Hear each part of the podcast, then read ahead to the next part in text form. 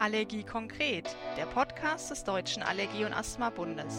Ihr Podcast für ein besseres Leben mit Allergien, Asthma, Neurodermitis Urtikaria und Nahrungsmittelunverträglichkeiten.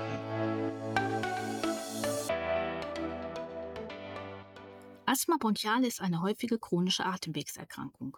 Ärztliche Experten schätzen, dass etwa jeder 20. Mensch Asthma hat.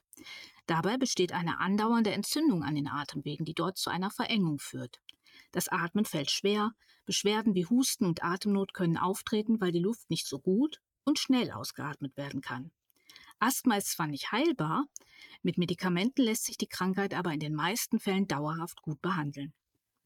Ziel der Asthmabehandlung ist es, die Entzündung an der Bronchialschleimhaut so gut zu lindern, dass möglichst keine Beschwerden auftreten und das Asthma dadurch gut kontrolliert ist.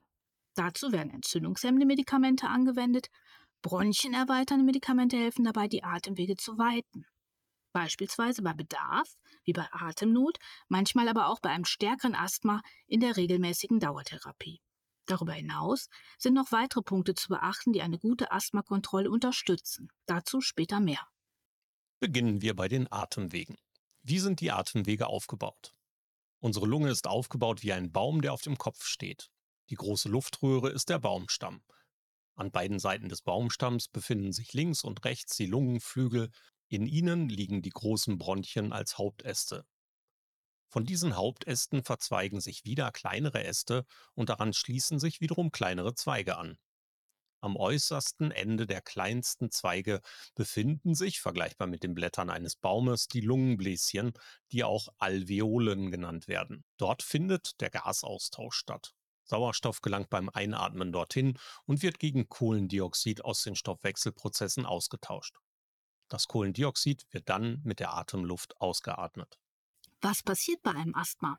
Wir haben schon gesagt, ein Asthma bronchiale zeichnet sich durch eine dauerhafte Entzündung der Bronchialschleimhaut aus. Dabei besteht in der Regel auch eine Überempfindlichkeit der Atemwege. Die Verengung der Atemwege ist variabel, besteht also nicht immer in gleichem Ausmaß. Die entzündete Bronchialschleimhaut schwillt an und verdickt sich, es kommt zu einer übermäßigen Schleimproduktion. Die Atemwege der Bronchien kann man sich ganz vereinfacht im Durchmesser rund vorstellen. Sie werden durch die Schleimhäute ausgekleidet. Wenn die Schleimhäute immer weiter anschwellen und dazu auch noch Schleim produziert wird, wird der Raum in den Atemwegen für die Luft immer enger. Die Bronchien verengen sich. Dann kann es zu typischen Asthmabeschwerden kommen, wie Husten mit oder ohne Schleimbildung, pfeifenden Atemgeräuschen, einem enge Gefühl in der Brust oder Atemnot, die anfallsartig auftritt. Im schlimmsten Fall kann es also zu einem Asthmaanfall kommen. Bei einem akuten Asthmaanfall verkrampft sich zudem die Muskulatur der Bronchien und das Ausatmen wird weiter erschwert. Wenn Sie annähernd mal nachvollziehen möchten, wie sich das anfühlt, können Sie einmal versuchen, eine Minute lang durch einen Strohhalm auszuatmen. Asthma unterliegt Schwankungen. Zum Glück bekommt nicht jeder Asthma-Patient einen Asthmaanfall. Die meisten Patienten können dank guter Einstellung der Medikamente gut mit ihrem Asthma leben. Die Ausprägung der Beschwerden hängt vom Schweregrad des Asthmas und der medizinischen Behandlung ab. Besonders wichtig ist eine gute Einstellung der Asthma-Medikamente und ihre richtige regelmäßige Anwendung. Bei einem Asthma bestehen im Verlauf der Erkrankung immer Schwankungen in der Ausprägung der Beschwerden. Mal sind sie schwächer, mal stärker, mal gibt es auch beschwerdefreie Zeiträume. Das ist ganz normal und gehört zu dieser chronischen Erkrankung. Es kommt aber natürlich auch darauf an, was Sie selbst für Ihr Asthma tun, ob Sie beispielsweise gut lernen, wie Sie Ihre Medikamente richtig inhalieren, ob Sie mit dem Rauchen aufhören mögliche Allergieauslöser und Reizfaktoren, die ihr Asthma verstärken, kennen und auch den Kontakt damit besser vermeiden können, oder ob sie ihr Asthma durch regelmäßige körperliche Bewegung besser unterstützen. Asthma muss ärztlich diagnostiziert werden. Ein andauernder Husten kann ein erstes Warnsignal sein. Viele Betroffene klagen über Pfeifen und brummende Geräusche beim Ausatmen oder eben ein enge Gefühl in der Brust. Anfallsartige Atemnot, zum Beispiel während der Nacht, ist natürlich ein besonders starkes Warnsignal. Bei einem saisonalen Asthma können die Beschwerden aufgrund einer Pollenallergie nur in der individuellen Pollensaison bestehen. Aufgrund der Überempfindlichkeit der Atemwege reagieren Betroffene auch häufig auf Reize wie kalte Luft, Düfte, Rauch oder Gerüche mit einer Verengung der Atemwege. Infekte und Stress können ein Asthma zusätzlich verstärken.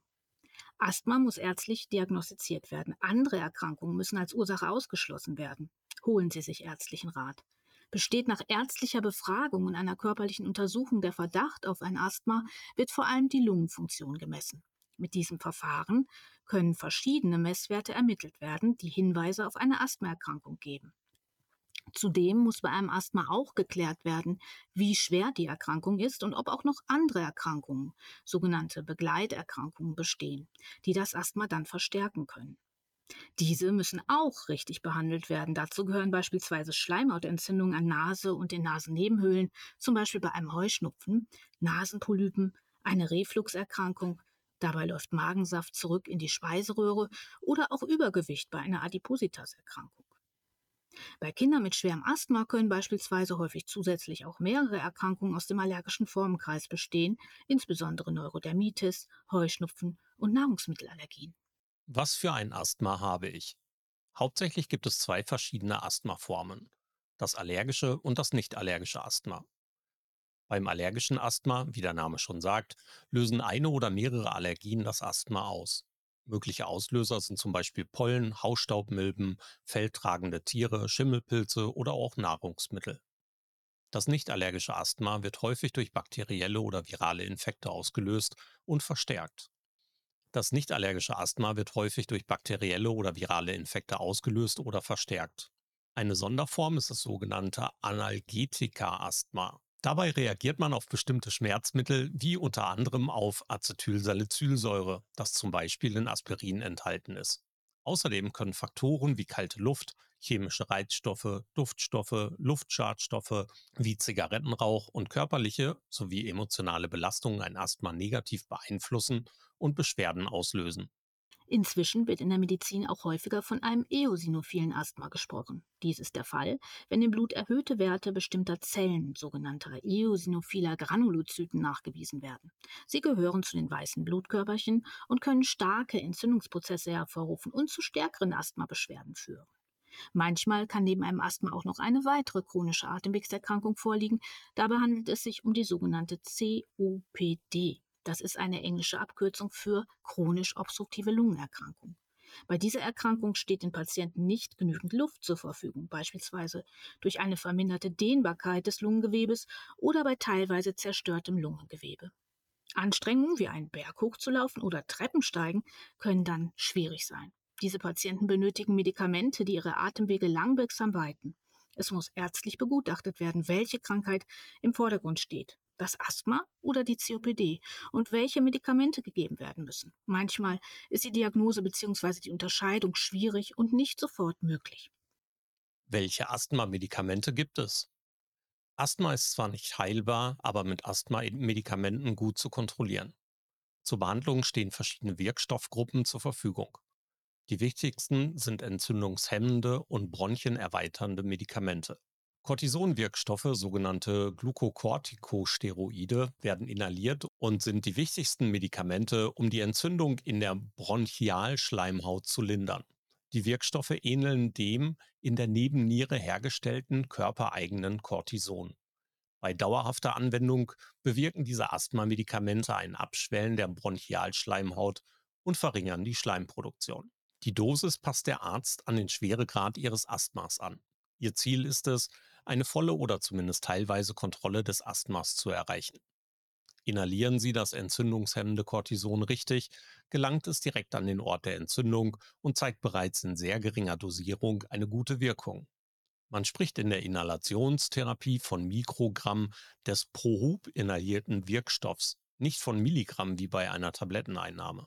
Mögliche Nebenwirkungen wie Heiserkeit oder eine Pilzbildung im Mundraum, der sogenannte SOR, können Sie gut vermeiden, wenn Sie nach der Inhalation etwas essen oder Sie den Mund-Rachenraum nach dem Inhalieren gut ausspülen. Kurzwirksame Bronchenerweiterer, sogenannte kurzwirksame Betamimetika, werden in einem Bedarfsspray, man nennt es manchmal auch Notfallspray, eingesetzt. Sie helfen Ihnen, wenn plötzlich Atemnot auftritt, indem Sie Ihre Atemwege schnell weiten und so Ihre Luftnot lindern.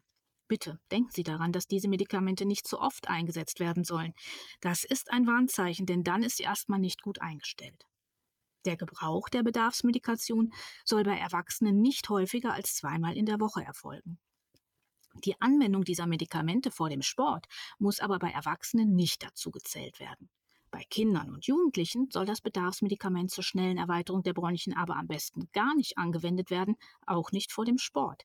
Ist dies doch der Fall, soll die Einstellung der Medikation überprüft werden. Langwirksame Bronchienerweiterer, sogenannte langwirksame Betamimetika, erweitern ebenfalls die Bronchien, ihre Wirkung hält jedoch länger an als die der kurzwirksamen. Sie werden in der Dauermedikation bei höheren Asthmaschweregraden zusätzlich zum Cortison eingesetzt. Sehr wichtig ist, Sie müssen diese Medikamente immer zusammen mit einem Cortison inhalieren. Um dies zu erleichtern, gibt es inzwischen sogenannte Fixkombinationen, in denen beide Wirkstoffgruppen zusammen in einem Medikament, also in einem Inhalationsgerät enthalten sind. Über die verschiedenen Inhalationsgeräte sprechen wir gleich noch. Bei sehr leichten Asthmaformen besteht inzwischen die Möglichkeit, eine solche Fixkombination aus Cortison und einem langwirksamen Bronchenerweiterer auch als Bedarfsmedikament anzuwenden.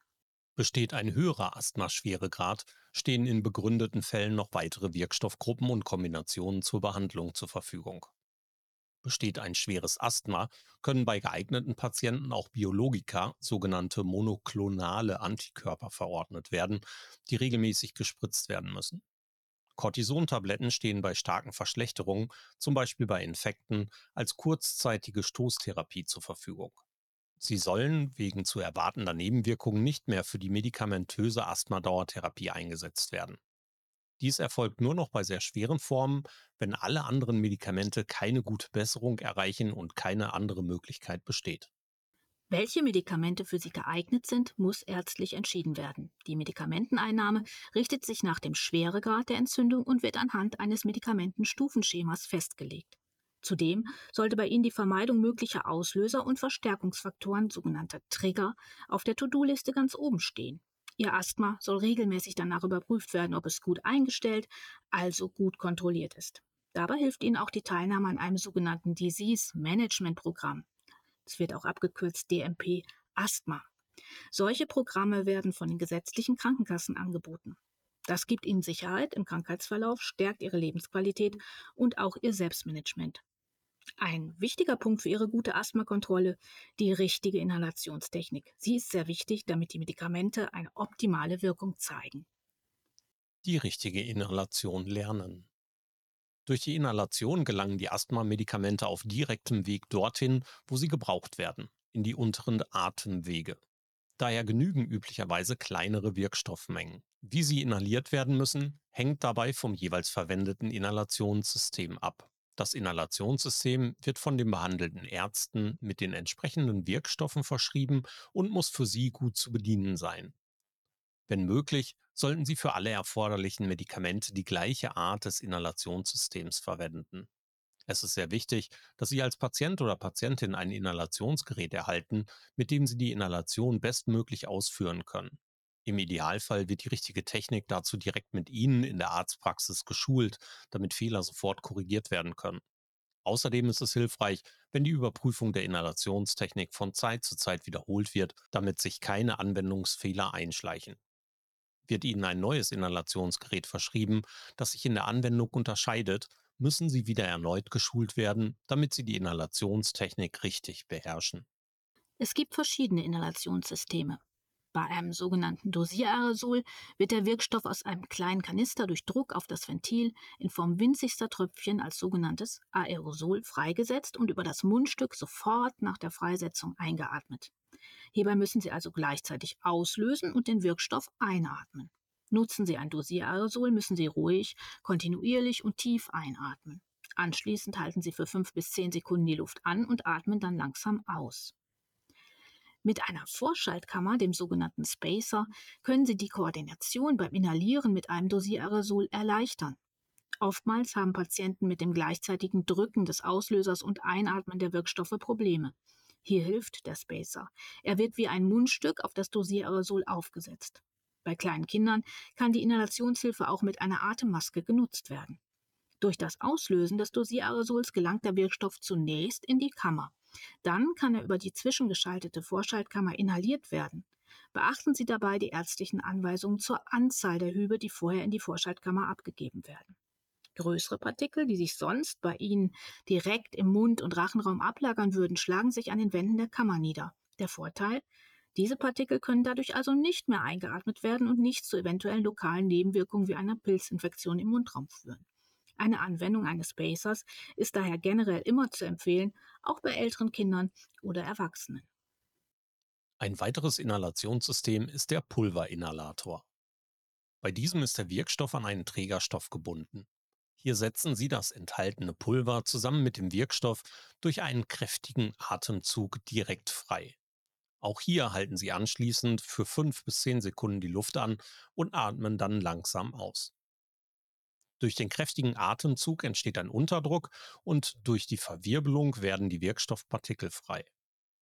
Es ist keine Koordination, aber eben ein kräftiger Atemzug notwendig. Je nach Gerät kann eine rasche und kräftige oder eine etwas langsamere, aber trotzdem kräftige Einatmung notwendig sein.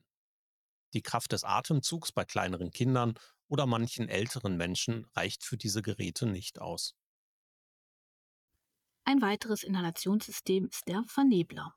Bei der Inhalation mit solchen elektrischen Verneblern werden aus Lösungen oder Suspensionen Aerosole erzeugt und über eine Maske oder ein Mundstück inhaliert.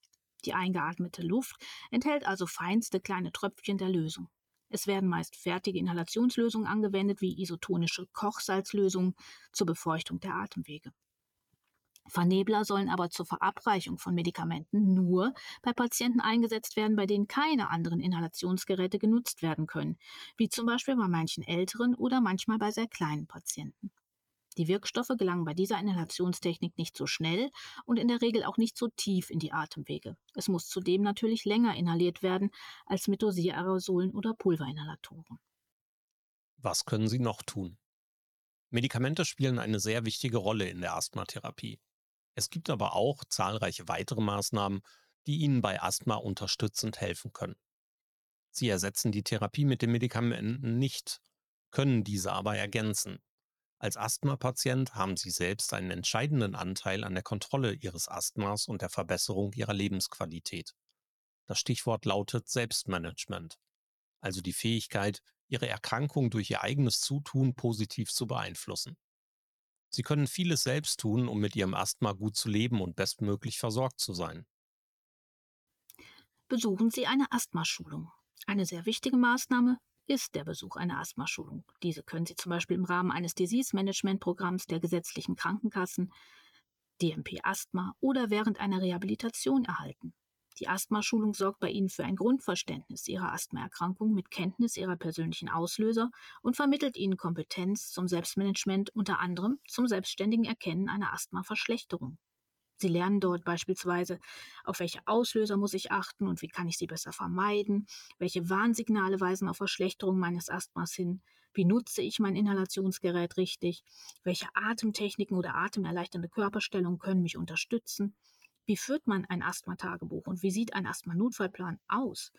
Wie wird ein Peakflometer angewendet? Ein Peakflometer misst die Atemstromstärke, den sogenannten Spitzenfluss beim Ausatmen, in Litern Luft pro Minute und kann zu Hause angewendet werden, um Verschlechterungen möglichst früh zu erkennen und gegenzusteuern. Zunächst müssen Sie aber immer über einige Zeit Ihren individuellen Bestwert ermitteln, damit Sie später aussagekräftige Werte mit Hilfe eines Ampelsystems ermitteln können.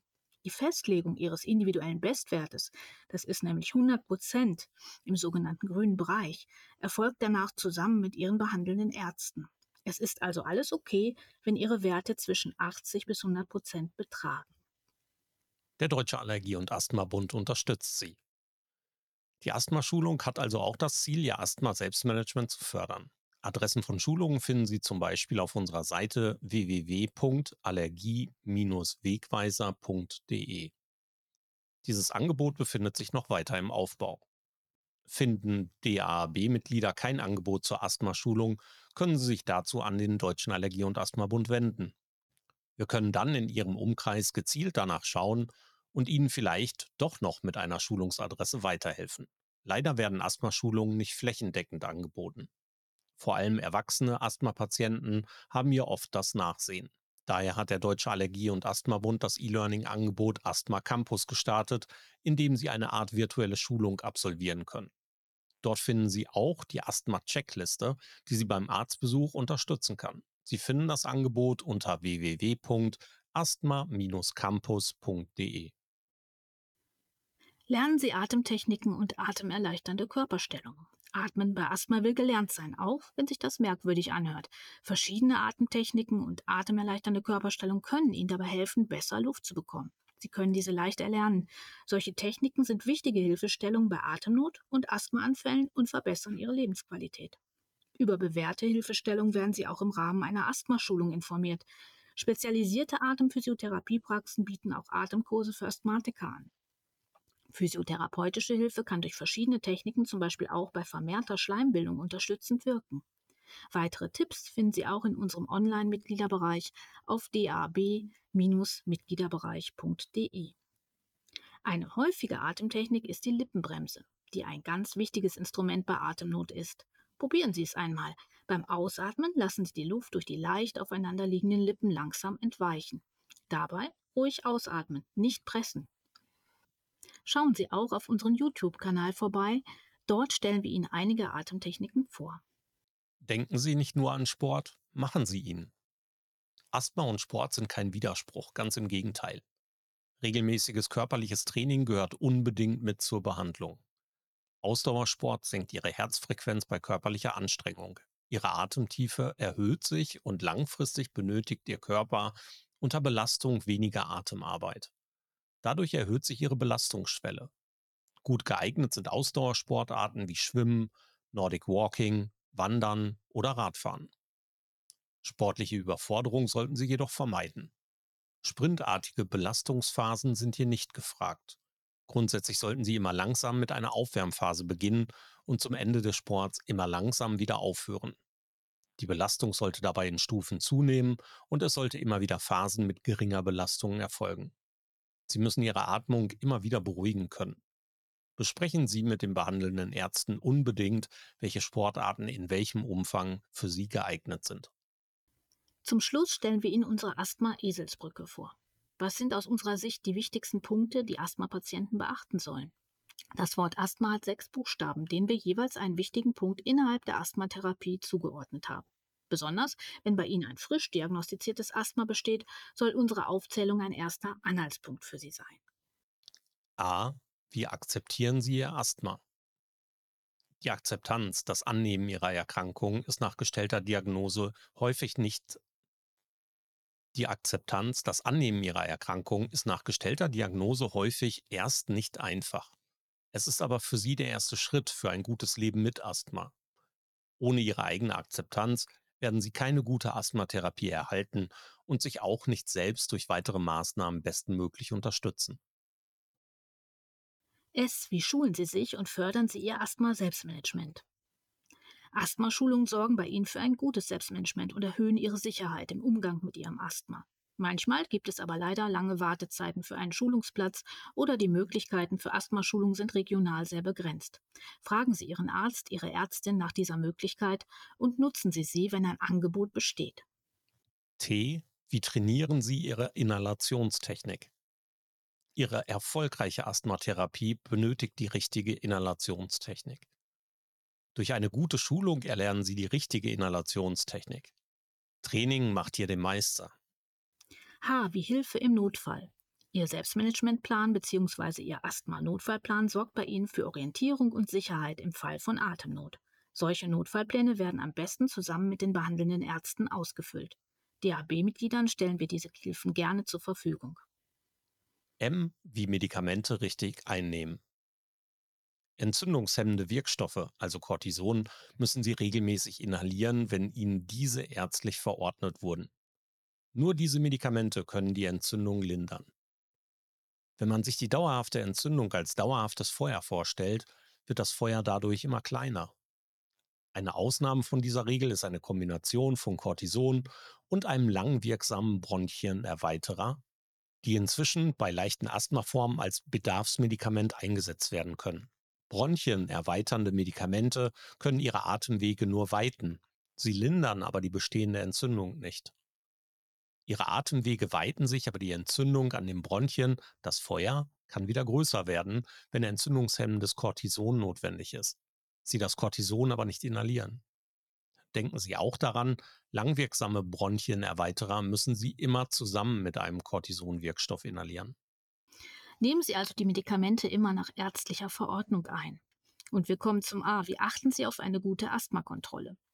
Ihr Asthma ist gut kontrolliert, wenn bei Ihnen keine Einschränkungen bei Alltagsaktivitäten auftreten, keine Asthmabeschwerden bestehen, wenn Sie Bedarfsmedikamente zur Bronchenerweiterung nicht so häufig anwenden und bei Ihnen kein nächtliches Erwachen durch das Asthma erfolgt. Zur Einschätzung Ihrer Asthmakontrolle werden von ärztlicher Seite auch Lungenfunktionsprüfungen, zum Beispiel im Rahmen der erwähnten DMP-Programme der Krankenkassen, und auch eine Bewertung eventueller Verschlechterungen vorgenommen. Wir hoffen, unser Asthma-Überblick hat Ihnen gefallen. Betroffene und Interessierte finden viele weitere Informationen auf unseren Internetseiten www.dab.de. Einzelne Fragen können Sie natürlich auch gerne per E-Mail an uns richten: info@dab.de. DAAB-Mitglieder beraten wir auch sehr gerne in einem persönlichen Telefonat. Wir wünschen Ihnen eine gute Asthmakontrolle. Und sagen Tschüss, bis zum nächsten Mal, Ihr DAB-Team. Das war's für den Moment, aber selbstverständlich sind wir gerne weiter für Sie da. Besuchen Sie uns auf www.drab.de, schreiben Sie uns eine E-Mail oder folgen Sie uns in den sozialen Netzwerken. Bis bald, Ihr Allergie-Konkret-Team des Deutschen Allergie- und Asthma-Bundes.